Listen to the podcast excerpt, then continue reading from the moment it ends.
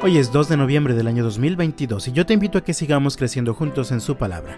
La Biblia dice en Lucas capítulo 22 versículos 24 al 27. Después comenzaron a discutir quién sería el más importante entre ellos.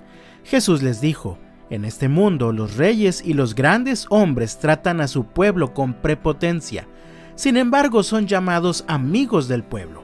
Pero entre ustedes será diferente el más importante de ustedes deberá tomar el puesto más bajo y el líder debe ser como un sirviente. ¿Quién es el más importante? ¿El que se sienta a la mesa o el que la sirve? El que se sienta a la mesa, por supuesto, pero en este caso no, pues yo estoy entre ustedes como uno que sirve. Alguien dijo una vez que quien no vive para servir, no sirve para vivir. Jesús se encuentra en la última cena con sus discípulos. Ya les ha dado el pan y el vino, y luego de platicar acerca de quién sería el que entregaría a Jesús, los discípulos comienzan a discutir sobre quién era el más importante entre ellos. Esto ocurre a unas horas de que Jesús sería arrestado y después crucificado. Es decir, que para este momento ellos ya habían pasado unos tres años con Jesús.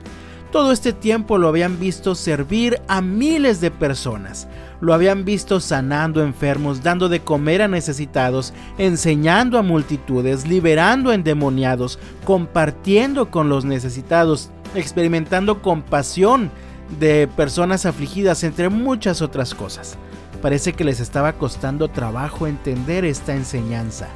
La grandeza de la vida se encuentra en la humildad del servicio. Este es un principio que va contra la naturaleza del mundo.